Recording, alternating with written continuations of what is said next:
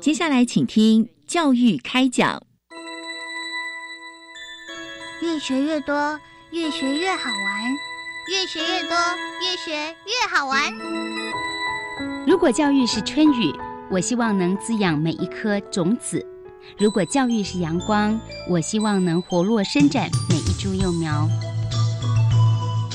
聆听学子心声，分享教学心得，关怀环境变迁，扩大教育资源的平台。欢迎收听李大华主持的《教育开讲》，教育从倾听开始，一定华来。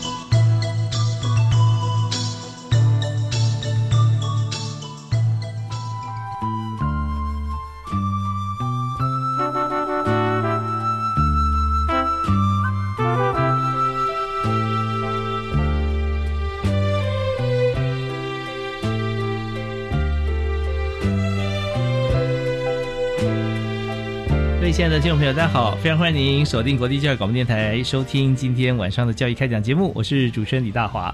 我们在今天所谈的题目啊，跟每个人都有相关啊。当然，我们所有题目教育啊，都是跟大家息息相关。但是呢，更相关的就是呼吸啊，因为每个人其实都是要呼吸，很重要的哈。那空气品质，呃，在最近这段时间啊，我们。一直都在讨论怎么样能够让我们的空气品质更好啊？它牵涉不只是一个健康的问题，而是最根本的一个生活愉快的问题啊！所以在今天我们请到两位特别来宾专家啊，和大家一起来探讨。那第一位为您介绍是我们节目的好朋友啊，教育部资讯及科技教育司环境及防灾教育科的科长高志章高科长。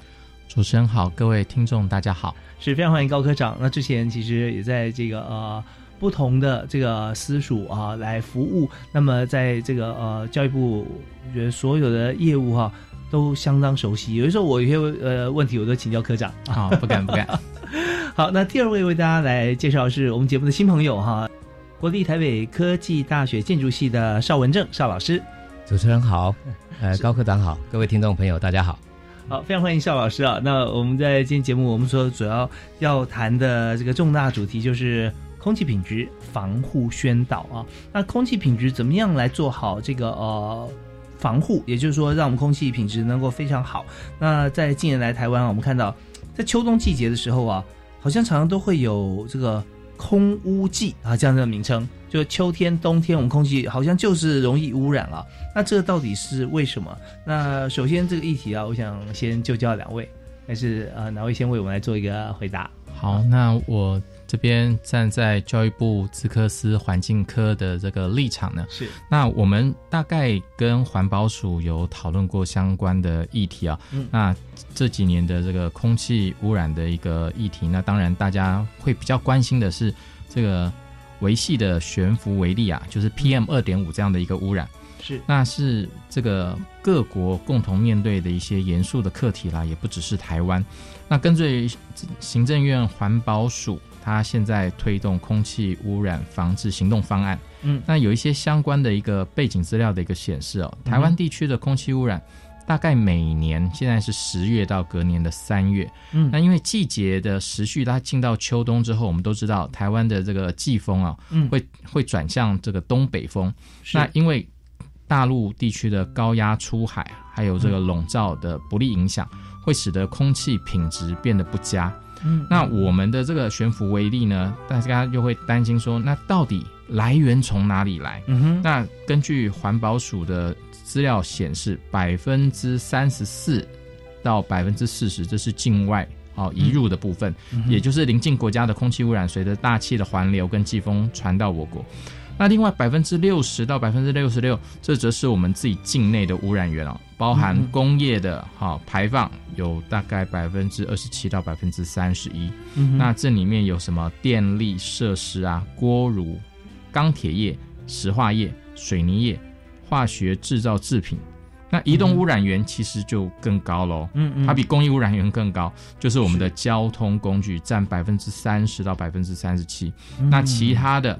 还有百分之三十多，那像餐饮的油烟呐，哈，营建的扬尘啊，露天的燃烧啊，大概有这几类。OK，所以我们看到大概呃各以这个三分之一左右哈来做一个分类哈。我们刚提到这三十四到四十哈，算是呃差不多接近四成的，像这样子的一个呃大气传到台湾来呢，那是是属于在台湾以外啊。国外传过来的，那么但它牵涉到两个因素，一个就是在季风季节方面相关，那另外还有个因素就是在各个区域啊，不同区域来讲，比方说呃台北盆地啦，嗯，或中部我们讲说普里啦，哈，这就盆地形态的。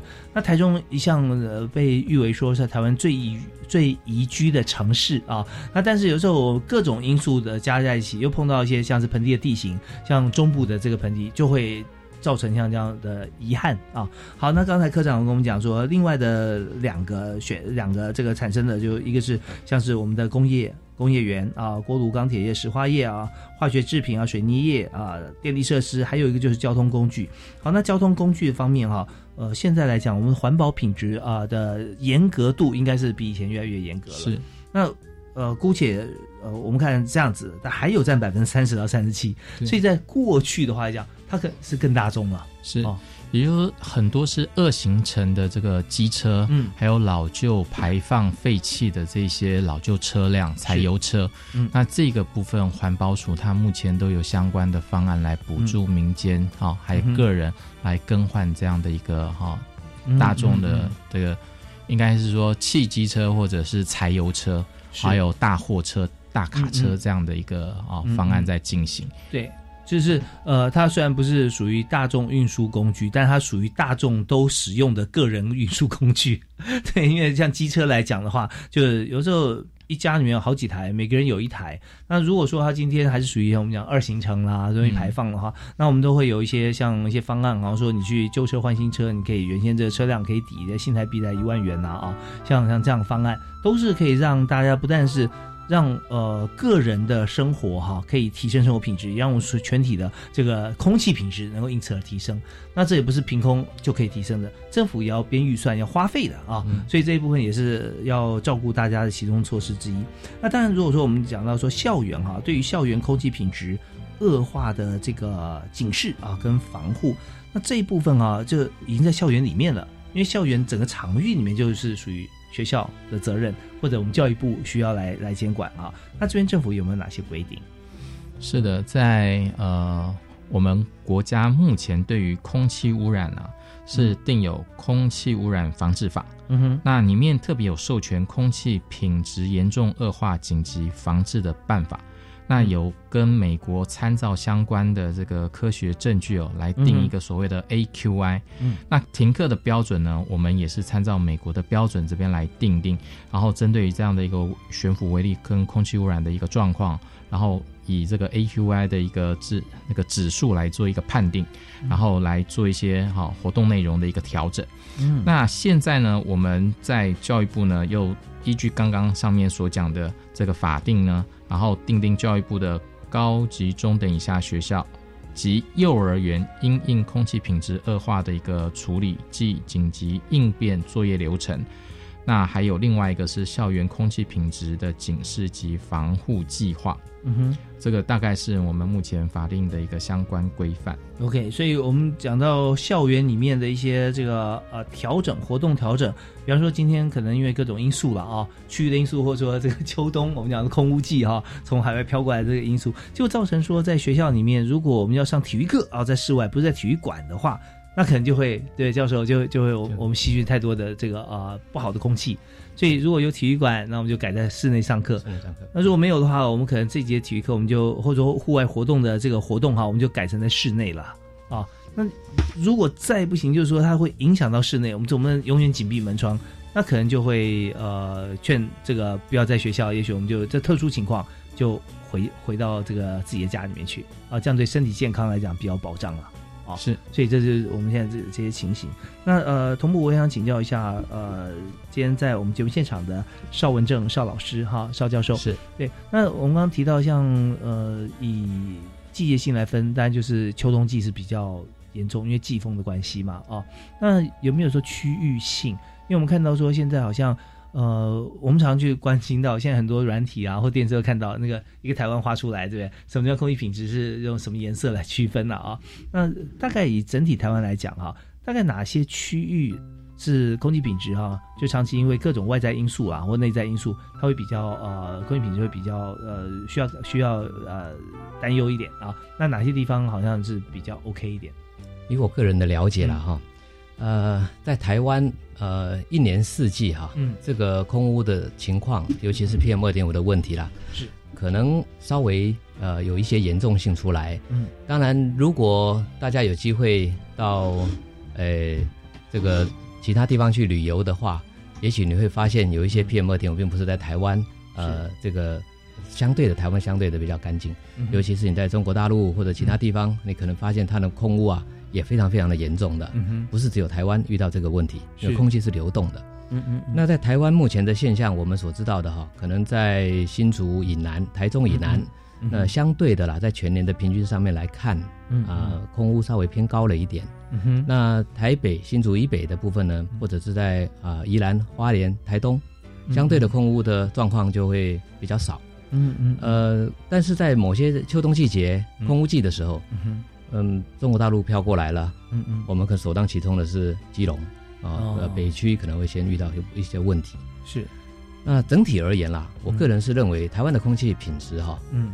在还没有变得更差的情况下，是。大家应该要有一些共识，嗯。共同来维护外气的空气品质。因为当外气的空气品质变差了哈，我们室内想要变好很困难，啊对，因哎为我们被它包围了嘛，哦对，被它包围了。尤其是当外面的空气污染越来越严重的时候呢，嗯。呃，我们学校户外活动就不从事户外活动了。对，然后我们到了室内，嗯。接下来门窗要关，嗯，我们又衍生了一个新的问题，二氧化碳过高，啊，二氧化碳，会过高的问题。嗯嗯。那这个会嗯不会输给空污产生的一些危害性，嗯，所以我觉得应该是这样子。嗯，我们对于空污的改善或者是调整，第一个大家一定先要有共识。嗯嗯嗯，境外污染源我们可能很难避啊，是。啊，它就是会飘过来，因为空气是在大气上，在大在地球上面是流动的，对这个没有国界的啊，没有国界的，是的，关不住，对。那我们自己的产生呢，好像有三分之一有努力的空间，对不对？啊是，是。然后另外有一部分是工业的哈，或者嗯是在营建方面啦，嗯嗯。大家一起来努力，希望把这 OK 外气空污先把它降下来。好啊，这个是最重要的一个课题。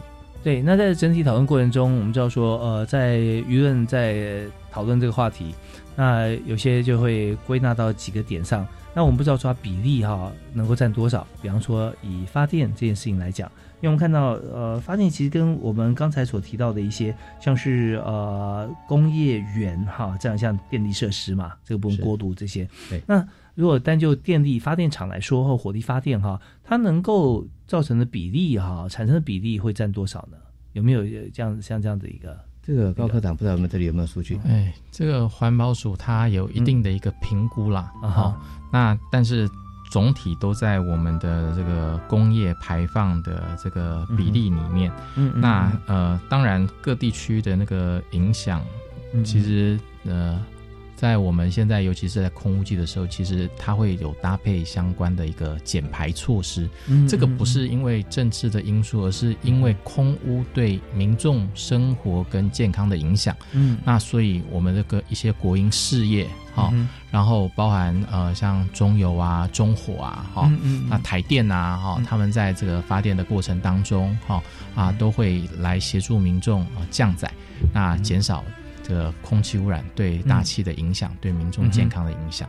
对，因为这个部分就是呃，让大家有个全面的了解。因为在呃科长刚刚所提示的资料里面啊，已经有提出来，像是电力发电嘛，哈，电力设施啦，哈，像是呃过渡钢铁业这些等等，其实这都算在我们的工业园里面。哦，工业园它占整体的空污就是二十七到三十一个百分比，大概是这个样子啊。那它是在你们其中之一。但我们也希望说，它这个问题啊，绝对不是一个像政治性的问题啊，它是一个民生的问题跟国家发展的问题，所以我们要去正视它，说。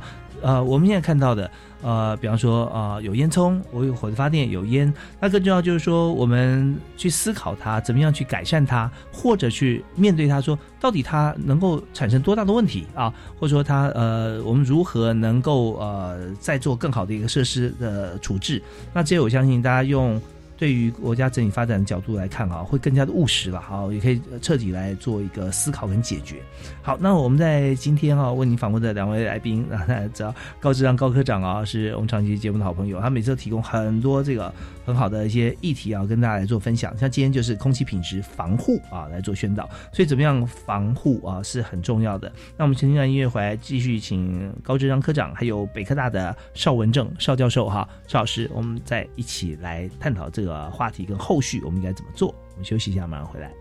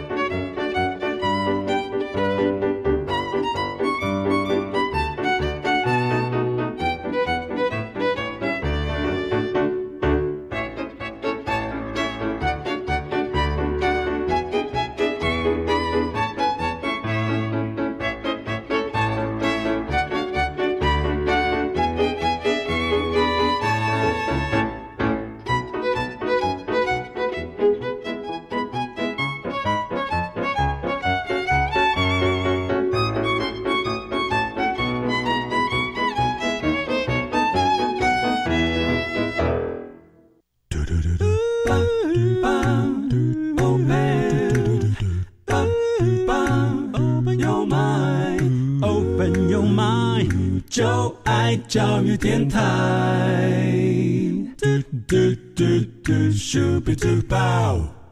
您所收听的节目是每个星期一跟星期二晚上七点到八点为您播出的教育开讲。我们今天请到了国立台北科技大学的邵文正邵老师，以及教育部资讯及科技教育司的高智章高科长。我们来谈的是大家现在最关心的啊，空气污染的问题啊，怎么样空气品质更加的纯净？所以刚才两位有提到说，现在这个空气污染的来源有分成三个方面，最主要啦，大概呃将近四成来自于境外。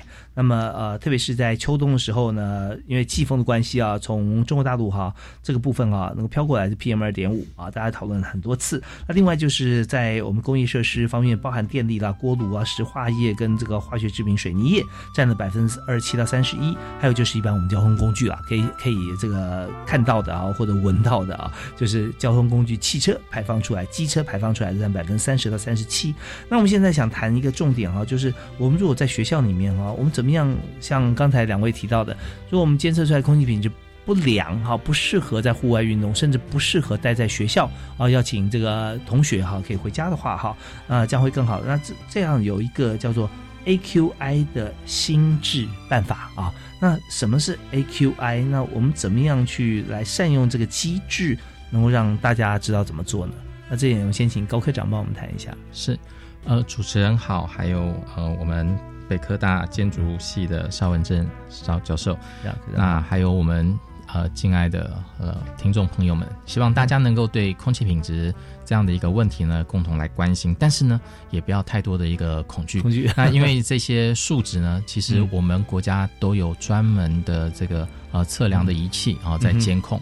那主要是我们环保署呢，它在全国各地它都设有这样的一个测站进行监测、预警跟联系的一个作业。嗯。那呃，我们现在来稍微谈一下 AQI 指数，其实它里面呢包含了臭氧的部分、PM 二点五的部分，还有 PM ten。哦，稍微大一点，还有一氧化碳，然后二氧化硫，然后这个一氧化二氮等等的这些啊相关的一个啊空气的一个污染的一个来源。那针对于这样的这个不同的 ppm，就是大气存留的这个数值啊，那它会总加，然后做一些相关的处理。那我们一般民众比较清楚的就是在颜色上，现在新制是分六个颜色，那良好的是绿色。普通呢是黄色，那对敏感族群这个要比较注意，它就是到的橘哈橘色。那我们都知道这个红色哦，这个是警戒，对不对？好，红害红害大概就是谈这个红色。那红色的时候，它大概就是 AQI 在一百五十一到两百哈这样的一个指数。那当然它紫爆紫爆，那就是在两百零一到三百哈的一个指数。那在往上呢是这个赭红色。哦，这个褐红褐红色，那这个部分的话，如果到达四百，可能就是我们就停课的问题。那嗯目前这个还没有发生这样的一个哈、嗯事嗯事嗯事件。那我们主要就是在红色跟紫色上来做一些讨论。是。那刚刚提到就是说，如果说橘色对于这个敏感性学童呢有受一些影响，所以现在学校其实对于呃呼吸道比较敏感的孩子，他会气喘等等的哈、嗯。那这个其实都有相关的名册然后一旦发布之后哈，嗯。他们会进行一些关心。那嗯。红色的部分呢，就是希望说在户外的活动改成哦室内来进行。嗯嗯那我们都知道，呃，大气是在这个啊、我们生活的周遭是不可能去避免的，所以你说要靠停课，然后来解决空气污染的对健康的伤害，那他待在家里有同样的问题啊。是啊。所以这样的一个防护，我觉得应该是个人哦善用口罩，因为嗯。即使啊、现在我们对于空气污染这样的一个议题那么啊、就是嗯。大家关心，但是我发现这个其实戴口罩的人呢，嗯。啊、其实还是啊、只是一部分的一个比例还是不对对。没那么多啊。那尤其是对于幼小的儿童，因为他的肺部发展还没有完成，嗯那因此这些微粒对他的这个身体的伤害，相对是比成人来的大。是那因此这个部分可能要家长多加的关心。嗯那我们学校来讲呢，每天早上的八点跟中午大概十二点半左右，都会请学校的专人到环保署的空气品质监测站跟环境即时通 APP 来查询空气品质的一个资讯。那也会利用相关的这个警示措施，包含旗帜、跑马灯、液晶荧幕或者是广播来进行啊。提醒同学做一些防护的一个措施。嗯那如果说家长有特别关心的话，也可以透过上面两项这个呃环保署的资讯，一个是空气品质监测网，嗯那另外一个是环境即时通 APP。嗯哼。OK，好。那刚才高志刚科长特别有跟我们讲说，现在分成六个颜色的灯号了哈。那从这个绿色啊，完全没问题啊。那一直到这个赭红色啊，赭红色就是就是真的就是深红啊、比这红色，然后紫爆哈、紫色再再更再更危险啊。像像达到这个颜色，真的我们讲说，不管你在学校在家里面，其实你就是外面空气品质就不好的品质包围着你。那这边真的要急需要做一些处置跟解决。那这当然我我们也想从学理上面啊、跟老师来做一些请教了啊。那如果说，但我第一个就是说，台湾有没有到达像是紫红色的情形啊？那如果有的话，会是多长的时间？因为时间是一个。因素嘛，问题因素。说时间它呃短暂，然后一下子降下来的话，那他还可以接受了哈。那如果有有什么样的情形，他会一直啊，好像停留在这个最高级的危害的时候，那那时候呃，我们在学校的同学人家都回家了啊，回家以后我们要做什么？刚刚科长都会提示我们要戴口罩嘛，对吧？那还可以做哪些事情？对，那我们这这一段还剩下短短的一分钟时间，先先做个简单提示，我们稍后再回来谈。好的，谢谢主持人。刚刚听起来，我们教育部其实非常关心小朋友的健康啊、是，已经做了很多措施。嗯。那我们在台湾目前啊、会遇到紫红色的情况下，就是最高颜色等级的，嗯，其实时间还蛮短的，大家不用那么恐慌。嗯。虽然偶尔会到红色等级了哈，嗯嗯。但是要注意，记得做好个人防护，这是最重要的一件事情。就是口罩。啊。对的，嗯嗯嗯，那口罩当然分很多种了，哈，有有这个 N 九五啦，大家都知道 SARS 期间这这个名词大家都会背的哈。那还有其他很多不同等级的，是这医疗等级啦，或一般级啊，或者说用这个棉布啦等等。那我们稍后再回来现场的时候，再请两位啊，请专家、智商科长还有这个教授哈，跟我们谈谈看，呃，到底是口罩平常要怎么样选择哈？那还有一点就是说，呃，我们常在探探讨说。空气呃不好，那我们就让空气变好哈。那用什么样的机器？诶，有空气清净机啊啊，或者说我们是不是透过呃空调设备有滤网啊？到底用什么样方式才能真正清洁我们的空气？还有这些清洁的器具，我们怎么样来清理它？它的滤网怎么样来让它变得更干净啊？呃，如果不去换更换或做清洁的话，它会有什么样的后遗症和后果？我们休息一下，回来探讨。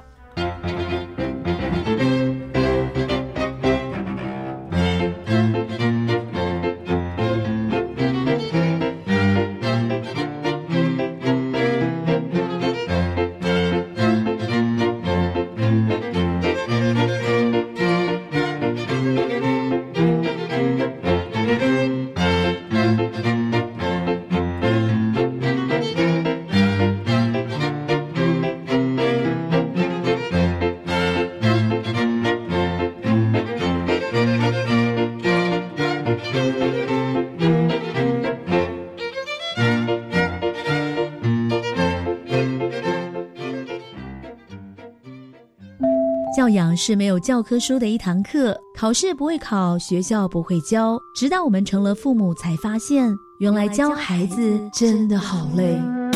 其实，只要掌握一些教养的方法，不只能和孩子更亲密，也能够打造更良好的亲子关系哦。教育电台特别规划“这样做更贴心”专题策展，教您如何掌握三大教养原则，和孩子关系更亲密。请上网搜寻教育电台 Channel Plus，这样做更贴心。防范流感，大家要注意：肥皂勤洗手，戴口罩。打喷嚏要用面纸或手帕遮住口鼻，或用衣袖代替。跟别人说话尽可能保持距离一公尺以上。有类流感症状应尽速就医，在家休息，不上班不上课哦。防治做得好，流感不打扰。以上广告是由疾病管制署提供。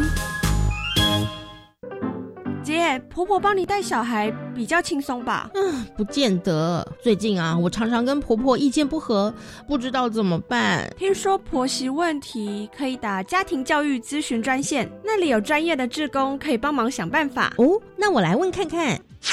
家庭教育咨询专线四一二八一八五，行动电话请直拨零二四一二八一八五。以上广告由教育部提供。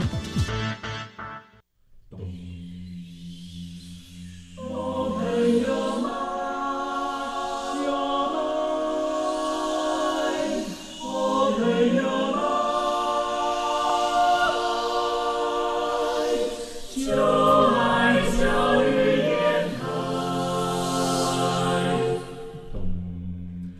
们是台北室内合唱团，您现在收听的是教育广播电台。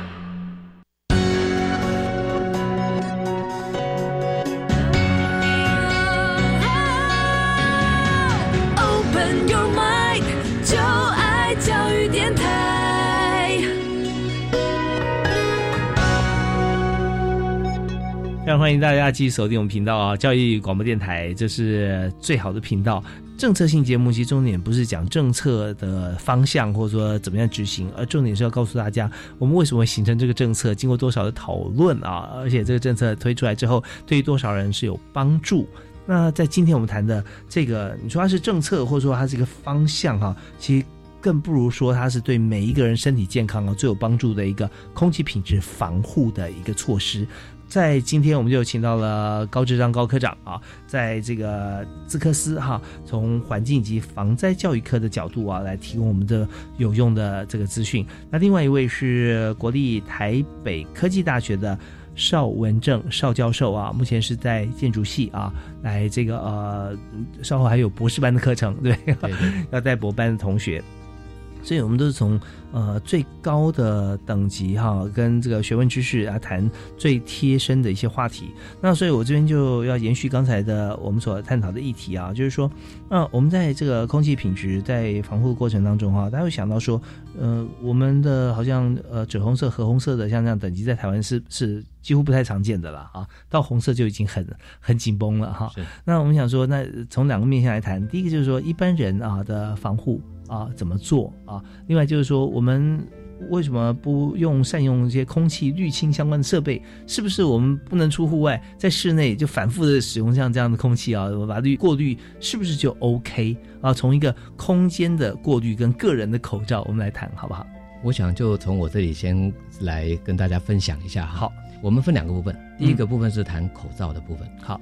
因为 PM 二点五这个微粒哈是非常非常的细的哈，嗯嗯，那它只有我们的头发的二十八分之一的直径，哇，非常的细，所以我们一般外科的口罩啦是不太容易阻挡的，嗯嗯，所以面对 PM 二点五的问题，请善选口罩啊，OK，要知道有测试过的有效的口罩，那当然防护力会比较好。它是不是就是啊？它就写说防护 PM 二点五相关的，有这一般都有这些资讯可以查得到或者看得到，在它包装上可能也有啊。嗯哼。当然了，呃，有一些嗯，就是一般的口罩，可能在外面它的包装上没有写的很清楚，可能稍微查一下，再确认一下是不是有针对 PM 二点五做过相关的试验。嗯哼。总之，选对了口罩就对防护是有效的哈。OK。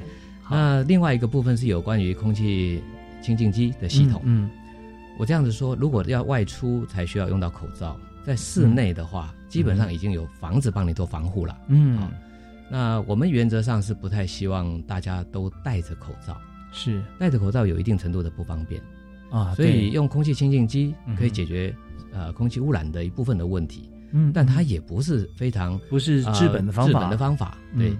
那我们这样子来说这个概念哈，嗯，当污染物进到室内之后，我们才能用空气清净机嘛，对，它不能在外面用。嗯哼。所以呃，这些污染物当它已经飘到室内里面来了，嗯。我们再用空气清净机的时候呢，其实有一部分的污染物还是会进到人的身体里面去的。嗯嗯嗯，但是我们是这样子来思考这个问题，我们先用建筑物帮我们减量，嗯嗯，再用空气清净机，是。那这样会让我们的保护得到比较适当。但这个时候嗯。你就不需要再戴口罩了。啊 OK，对，所以原则上口罩是外出嗯或者是在室内感觉到浓度太高不舒服的时候才用。是呃，不要一天到晚戴着口罩哦。嗯我们在很多戴口罩的的缺点也跟他啊、说戴口罩，因为由于 PM 二点五的这个粒径非常的细小，嗯哼所以相对口罩戴上去之后，你的换气也会变得呃不容易，很吃力的。对，而且会不会说换气？因为我们吸氧气进来嘛，呼二氧化碳出去。是的，那这个二氧化碳其实还没有全部出去啊，又被吸回来了，是不是？在在口罩里面，也就是啊，说，这么高密度的口罩哈，嗯。其实相对于对我们的换气系统来说是不良的，嗯嗯，所以是不建议长期要戴着的。OK，我们的氧气也是非常重要，嗯啊嗯，而二氧化碳排出去也非常的重要，是。对，所以呃，不要因为戴了 PM 二点五口罩，反而妨害了我们的呼吸系统，嗯是这样子。OK，是。那刚才教授特别提到说，用建筑物先帮我们阻隔了 PM 二点五一一部分在外面，一一大部分了哈。是。但是建筑物我们也不能够没有进气嘛，对不对？所以我们窗户啦或这些呃也都会打开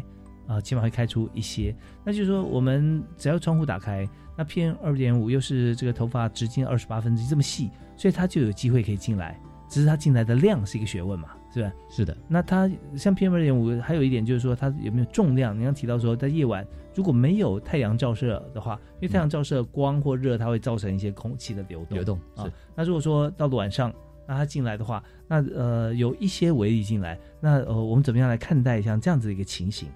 哇，主持人的问题非常的深入，我一定要跟听众朋友好好分享一下。嗯，其实悬浮微粒嗯，它之所以叫做悬浮微粒，嗯就是因为它悬浮在空气中，是，它不太会沉降。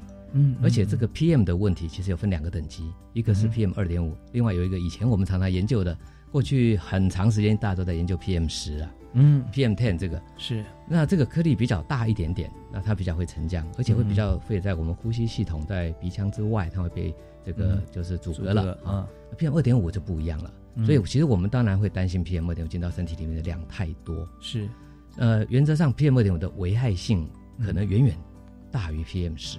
嗯哼，所以我们要好好关心 PM 二点五在我们家里的问题或在学校里面的问题。是的这个是大家应该要有共识的。嗯哼，那这个 PM 二点五要防护它哈、嗯因为它就是会呃需要一些特定的方式。嗯我们希望不要让人长期戴口罩，嗯哼，那就要让建筑物来发挥一些功能。哦，对对，呃，建筑物发挥功能又不能够减少进来的空气量，嗯哼，所以要达到一个平衡点哦。嗯嗯我们很担心大家误以为啊，只要有 PMO 点，我们就关门关窗啦。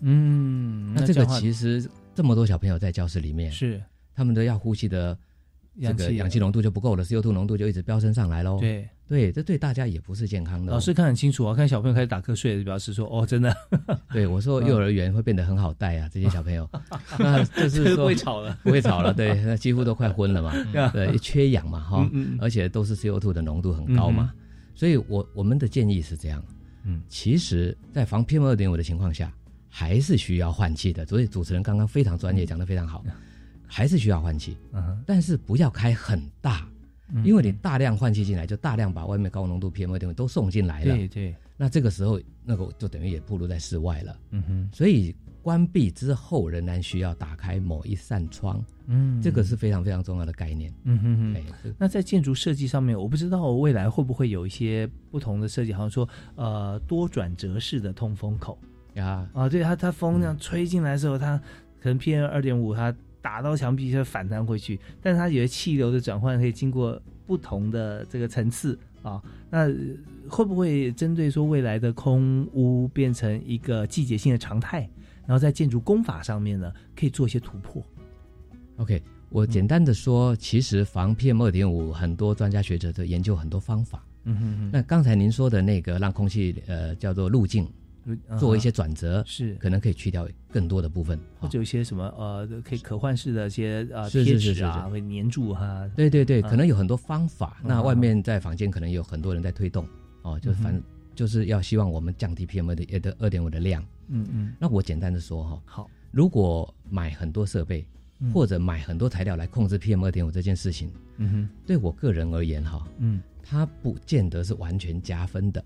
嗯，也就是说，我们的外面的浓度是有高有低的，嗯季节也不一样，呀，所以要因地制宜比较好，是。而不是一套标准就让它全部都用这个方式。嗯嗯呃，当大家全部都买了空气清净机，或者是全部都用了各式各样 BPM 二点五的方法之后呢，嗯。你会发现我们需要更大的发电量去生产更多的这些过滤材料，嗯或者是更多的设备，是，所以又产生了更多的 PM 二点五。嗯嗯，所以我们是希望因地制宜，有些地方不需要的，嗯它只需要关一下门窗，呀，你让它足够的换气，进来的量的标准低于我们的污染物标准，嗯还是很健康的。所以大家嗯不要太担心过于恐慌这样的问题，就嗯把每个房子都密闭起来了。我还真的觉得现在有一点这种现象啊啊过度的紧张了。嗯然后过度怕小朋友接触到不好的空气品质之后呢，嗯就每天把它关在房间里了。对我们呃，听到刚才邵文正邵老师哈，他所谈的这个部分啊，大家就在思考说，我们有时候资讯啊，必须要融会贯通。然后这样的话，你想尽办法，这个想尽哈，那你思考没关系，但是你只要方法用出来之后，它会产生后面很多的 effort，它要去呃，刚提到要要制造很多的这个产品，那它制造过程当中又会产生更多的 PM 二点五，所以这个问一个问题没解决，这个后面呢就追踵而至哈，那这样反而不是一个好方法。那这边有提到，在台湾来讲，现在呢还没有浓度高到说大家觉得没有办法呃去应付它，而且有一个是季节性的因素。好，那这个季节哈，秋冬有没有经过我们的这个呃就观察跟这个呃研究哈？大概从几月份开始哈？它这个问题会慢慢趋于缓解，在生活当中，我们是呃，也就人的随着季节有做我们不同的活动啦，包含像是呃过完冬天，农历春节啦、清明节啦，马上加夏日啊，户外活动要增加了。那这些时候是不是我们可以从季节方面来做一个思考？我们休息下，听段音乐回来之后，继续请两位来做回答探讨。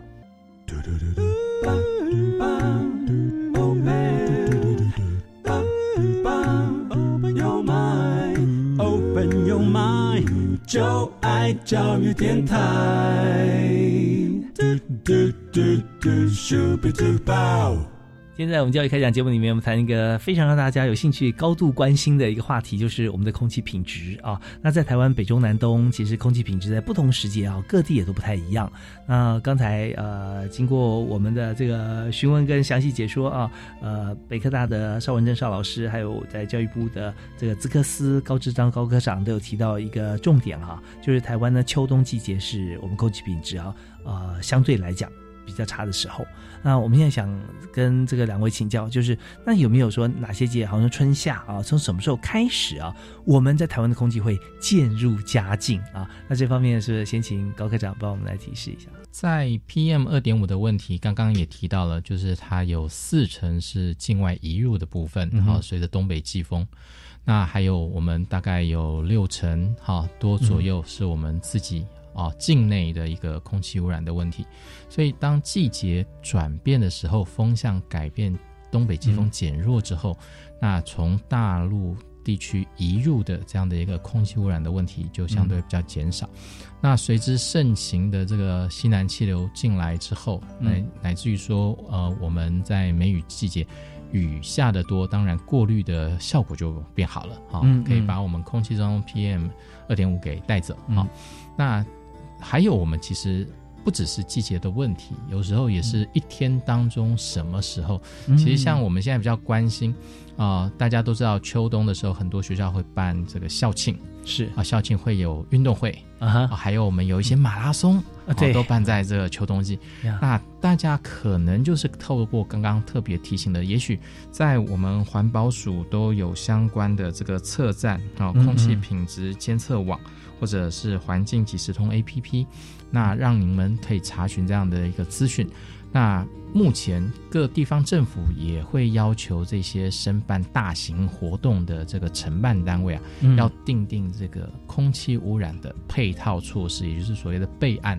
嗯然后一旦哈、有这个比较严重影响这个身体健康的一个空气污染的一个预警的时候，嗯那他们可能要采取相对的措施，例如说户外的活动嗯是不是可以改到户内来办？那或者要延期或者取消来办理。那民众自己啊、根据他个人的健康，也必须要针对于啊、比较敏感性体质的这个孩童或者老人家，嗯然后做适当的一个处理。那刚才提到说，一天当中其实。根据我们对于呃环保署发布相关的一个资讯，有一些气象条件啊。如果说正在空污的比较严重的情形的时候，在呃太阳下山之后，呃，因为这个大气呃比较冷却，那冷却之后它会有一些比较沉降的一个效应，所以这时候傍晚。到隔天清晨，其实这时候出来做晨跑或者晚间运动的这个民众，可能就要特别注意在呼吸哦上面是不是要加带相关的一个防护措施。那刚教授也有提到，那问题是你的肺活量还要戴一个口罩，啊，过滤的效果 会不会造成缺氧啊？我觉得这个可能每一个人健康状况是不太一样的，嗯所以这个部分呃，就让民众来个人去思考，然后嗯呃关注相关的一个讯息，其实就可以做好很好的防护。是我们在议题上面啊，我们刚刚听到高志荣科长所提到这几个部分啊，我们已经不只是倡议啊，我们也要告诉大家说，呃，这个问题所在，而且也要让每一位朋友哈、去思考自己的生活习惯，而且只有你自己能帮自己做决定啦。就像我们不能够限制你明天早上五点半晨跑。啊，我没办法限制，但是呢，我们当听众朋友知道这个讯息之后，你就可以选择啊，甚至我们就想说，那我冬季我从事其他的运动，我在夏天我再开始来做像马拉松啊，或晨跑啦、或这个爬山啊，像这样子的情形，在在在这个早上，所以我们大家可以看到，当风向转变、季节交替，呃，大概算起来应该是三四月、四月份左右。啊、就开始是相对比较安全，在台湾空气品质比较好的时候。那当然呢，我们在这个进行这每个人的这个进行活动的过程里面啊，我们也可以去做一些不同地点的选择。比方说，在冬季，我们还是可以去慢跑啊。我们是不是选择假日的时候，我们到呃，也许我们家没有住在花东，但是我们到呃花东地区啊，这样基隆跟宜兰其实都是比较靠北边啦啊。那起码中央山脉可以阻挡的，像花莲啊、台东啊，相对我们不管是一年四季，空气品质都算是台湾最好的。啊，那呃夏季的话，我们吹这个呃西南风，那我们说太平洋过来的海风也都不错啊。那相对也是稍微潮湿一点，不会那么干燥啊。做运动都不错，所以这些我们就可以透过今天两位特别来宾的这个讲解哈，我们可以用很科学的方法、很自然、很个人化啊、克制化方法去选择我们的运动啊。好，那这些部分都是呃让大家来了解啊，在台湾目前的情形。然后那接着呢，我们就想看说，我们现在。空气品质哈，以环保署的这个空气品质监测网来看哈，那从这个角度来看，我们可能甚至超越了季节啦。我们从每天是不是都会有不同的时间啊？我们怎么样来关心？那这部分的这个呃工具的运用啊，跟参考，是不是也可以请两位为我们来提示一下，我们怎么样去选择这个监测呃的工具，然后做个人行程的规划？好，那有请高科长。是，呃，一般来讲，我们空气品质监测的呃效果，它都是提前发布的。嗯哦，前一天、哦、晚上就会发布，隔天早上的，嗯那早上会发布下午的。哦，是可以预估的。对对对，预测。所以每天啊、下午傍晚的时候呢，你上去看一下，隔天早上十点你再看一下。嗯哦，那其实你对于后半天的行程就可以做一个比较好的预估。嗯那当然，我们都知道空气污染来源众多，成因复杂，也不是靠单一污染管制就可以有具体的成效。所以，对面对这样 PM 二点五看不见的敌人，我觉得个人的防护，然后跟家长对于孩子，因为比较年龄小，他可能不是那么清楚，那嗯提供他更多的资讯，然后协助他来对于个人健康的一个防护。那尤其是呃体质敏感的孩子啊，嗯我想父母对于这边也我相信也会相对的关心。那也希望说民众可以善用相关的一个预警监测的一个数据来做自己个人健康的一个防护。是，当然了，我们知道办比赛的时候啊，大家都会去看它的灯号，但是我们也知道每个人的耐受度是不一样的，所以呃，刚刚两位有特别提到说，如果呢今天有一点过敏体质的话啊，你不用等到红色了，橘色大家就要注意了，对不对啊？对 所以你看绿色上去黄色，这都 OK。绝大多数朋友是没问题的，但是呃，像平常我们要要备一些像是呃气喘相关的吸入性的一些类固醇，然后其他的一些这样子的一个气支气管扩张剂，那你碰到橘色的警戒哈，你就不要去参加户外活动了，在那个区域是不是啊？好，那如果说这个你一般没什么问题的话，你就呃可以再再耐受到橘色，那红色都建议大家尽量就避免了。啊，因为它已经告诉你警戒了嘛，啊，那用灯号来显示，其实真的是非常好。那我们也知道，台湾现在有办很多，除了马拉松以外，还有自行车，还有非常棒的那个自行车的这个环台的，有有些这个比赛的道路路线，对，像是南投啦啊、乐坛呐、这些都都很棒的路线，但是也是一样哦，我们这种暴露在户外，你运动会。深呼吸的那种享受这种快感，但是你要享受深呼吸是有一定比例是 PM 二点五的时候，拜托我们就不要在这个地方深呼吸了啊。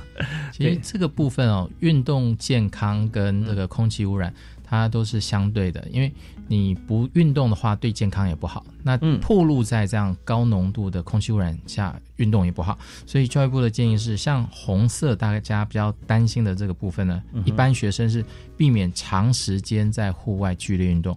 那如果说有一些户外的行程，但它不是剧烈运动，那也应该适度增加休息的时间。嗯哼哼，是。那呃，但我这是另外一个突发奇想啊，我相信很多人也想过，就是说当我们。呃，密闭或者说关窗的室内啊，外面外面空空气很糟，但是有二氧化碳增加。那现在除了空气清新机以外，哈，有没有一些设备是产生氧气的啊？当然我们知道说有些是医院里面可能会对个别的病人会有些氧气的一些呃，可以可以吸呼吸的一些鼻管啊，可以这样挂在外面可以做。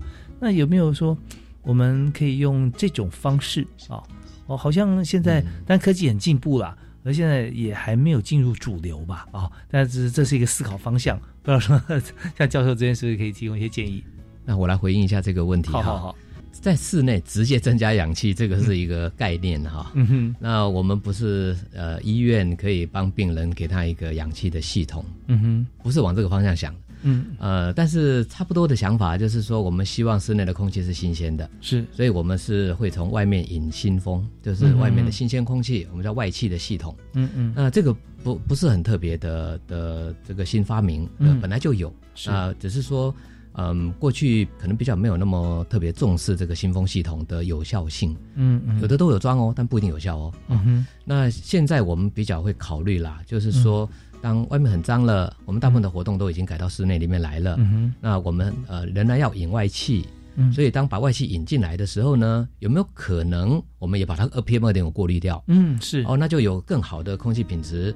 在进来的时候呢，我们就是已经把它处理到比较干净了。嗯哼哼，那这个比我们当把窗户打开进来了比较多污染，再用空气清新机把它过滤，嗯嗯，相对的又更好了。对，所以我呃跟大家报告一个观念，好。口罩是戴在人的这个鼻子上面嗯、啊，鼻口这个保护的。嗯，有没有一个概念是说把口罩戴在房子上面啊？对对对，对，那我们大量的人在里面活动，就不用那么辛苦的戴着这个口罩。好有画面哦！我现在看到个大口罩罩一个大楼，呃，非常有创意的想法哈。不过其实我们已经开始在推动，在实施这样的事情了。哦，那这要怎么做呢？是我们其实，在空间里面哈。我们给它一个新鲜空气的进口，嗯，给它一个排出口，我们有进就有出嘛，对啊，然后其实我们给它搭配一套叫做全热交换的系统，前面还有给它呃附带一个去除 PM 二点五的滤网，嗯，那这个系统呢，现在已经大量在业界产业界已经非常流行的在推动，呃，我们其实是希望有必要的地方。的确啊，嗯。呃，真的家里有一些敏感族群的，嗯嗯。啊，或者是说在地下室无法换气，是，或者你待的那个区位的关系，其实都有高浓度的污染，嗯、那真的你就需要啊，那、呃，利用那个新风的系统帮你做一些过滤，啊，帮你做一些过滤。那这个在室内的空间的活动呢，你就可以更安全、更放心。它的技术面是怎么做呢？OK，我这样说，其实它就是一进一出的一个风的系统，是然后进来的空气呢，其实它可能带有污染物，嗯所以我们用过滤系统将它做过滤，是用什么过滤？是光吗？用滤网，用滤网。哎哦，那对这个我应该深入的再再谈一下。通常进来的 PM 二点五它比较细，嗯我们用的就是用这个 HEPA 的滤网。那 HEPA 滤网可以是对它就是可以把它这个 PM 二点五过滤下来。啊，那我们还有另外一种过滤系统是有关于活性炭的。嗯嗯，那这两种滤网其实它的呃过滤的性能针对的化学呃物针对的物质是不太一样的。嗯哼那请大家不要用错了。嗯嗯如果用错了，其实会没有用哦，那效果会不一样哦。哦是，包括室内的空气清净机也是一样的，嗯也有分哦，有 HEPA 滤网的跟一般滤网的跟活性炭滤网的，嗯哼所以一定要务必使用到针对去除 PM 二点五的这个过滤效果有用的这个过滤系统。然后进来以后，我们再将你室内、室内的空气抽出去，嗯再再让它做热交换。热交换的动作是为了节约能源，啊，嗯把室内的有空调做好的空气能够把能源留下来，我们叫全热交换啊。嗯那外面进来的热空气啊，或者是进来的冷空气，嗯能够预热或者预冷，所以就比较能源可以嗯节省。简单的说是这样的一套系统。哦，这出现到说室内其实呃，因为是秋冬嘛啊，所以也室内外有温差。是的，对啊，这个时候我们要调节室内的温差的时候，你就说不要用那个传统的呃暖气啦啊，或者说什么冷气啦，有的时候啊，那我们就做一个，其实因为秋冬，所以我们就是用一个这个呃热交换。啊，热交换。至于说这个热交换怎么做，或者说这个滤网要哪里买或怎么样的话，我看我们可能要下次啊，节目里面会专门针对这个部分啊，仔细跟大家做分享。因为从一个呃理念端到应用端啊，我们当掌握这全面资讯的时候，大家就可以呃一方面了解我们有像这样的一个产品，一方面很放心，然后再真的务实看，说我什么时候需要用。不需要的时候我不需要建制，那真的有需要的时候，我也考虑说怎么样用啊。那这些方面，当然我们从这个公部门一直到学校大大人人数多的地方，再思考到说我们家里面每家情况不一样啊，怎么样做选择。所以今天非常感谢两位能够到我们节目里面啊，来跟大家分享。那因为时间关系，我们就每个人在差不多三十秒时间给大家做一个结论，好不好？那呃，我们就先请呃教授啊。呃，我想我很快的说一下 PM 二点五哈，如果要真正把它降下去，让大家舒适的生活来过过这样的生活的这个健康的生活的话，其实外气减少 PM 二点五的量是最重要的。嗯但是这件事情是有困难的。嗯那污染源如果没有办法就先把它控制住的话，我们就只能够在它飘过来的过程当中做控制。嗯，那如果再不行，才回到我们室内空间来，我们在室内空间再做一次控制。嗯哼所以你就会有来源端、过程跟最后我们人居住的生活环境是三个部分。都应该好好来努力啊！是祝大家都有一个健康的空气环境，可以让自己好好生活。谢谢。是非常感谢国立台北科技大学的邵文正邵教授啊，建筑系老师。那如果说大家有什么呃呃相关的一些想法啊，我们上网 Google 啊，也可以看到老师相关的著作啊，可以跟大家来分享。好，那我们最后要请教育部的高志章科长为我们做结论。是，那主持人还有各位听众，我想，呃，部里这边当然希望各级学校的校长、老师可以持续重视空气污染防治的一些宣导教育哦。嗯，那除了指定专人每天早上的八点，然后跟啊下午十二点半啊到环保署的空气品质监测网跟呃环境指示中 APP 去查询空气品质资讯。然后来作为调整校园活动的一个依据。嗯那另外呢，对于呃相关的教育宣导，不但能够让我们的孩子知道，也能够让家长知道，嗯然后推及到社区，然后让我们国人都能共同来维护个人的身心健康。那当然，呃，诚如刚刚教授讲的，这个外气影响到内气啊，嗯所以这个。空气污染的问题需要全民共同来努力，所以对于比较老旧的车辆，还有这个比较旧有设备会排出比较严重空气污染的，嗯。还是希望说大家能配合政府的政策，然后提早更新。谢谢。空气是大家的啊，我们制造的这个废气啊，其实最后也是回归到我们自己的肺里面来啊，所以这些很重要。那呃，己所不欲，勿施于人，我们大家一起往这个努力方向来来做这个啊呃不管是来观察或者来让同学自己来上网去查来操作啊。当然，最重要就是我们希望大家在命运共同体的情况底下，世界一家了啊，看怎么样来解决这个问题啊。那今天再次感谢啊、邵文正邵老师以及高志章高科长，谢谢两位。谢谢主持人。谢谢谢谢大家收听我们教育开讲下次再会。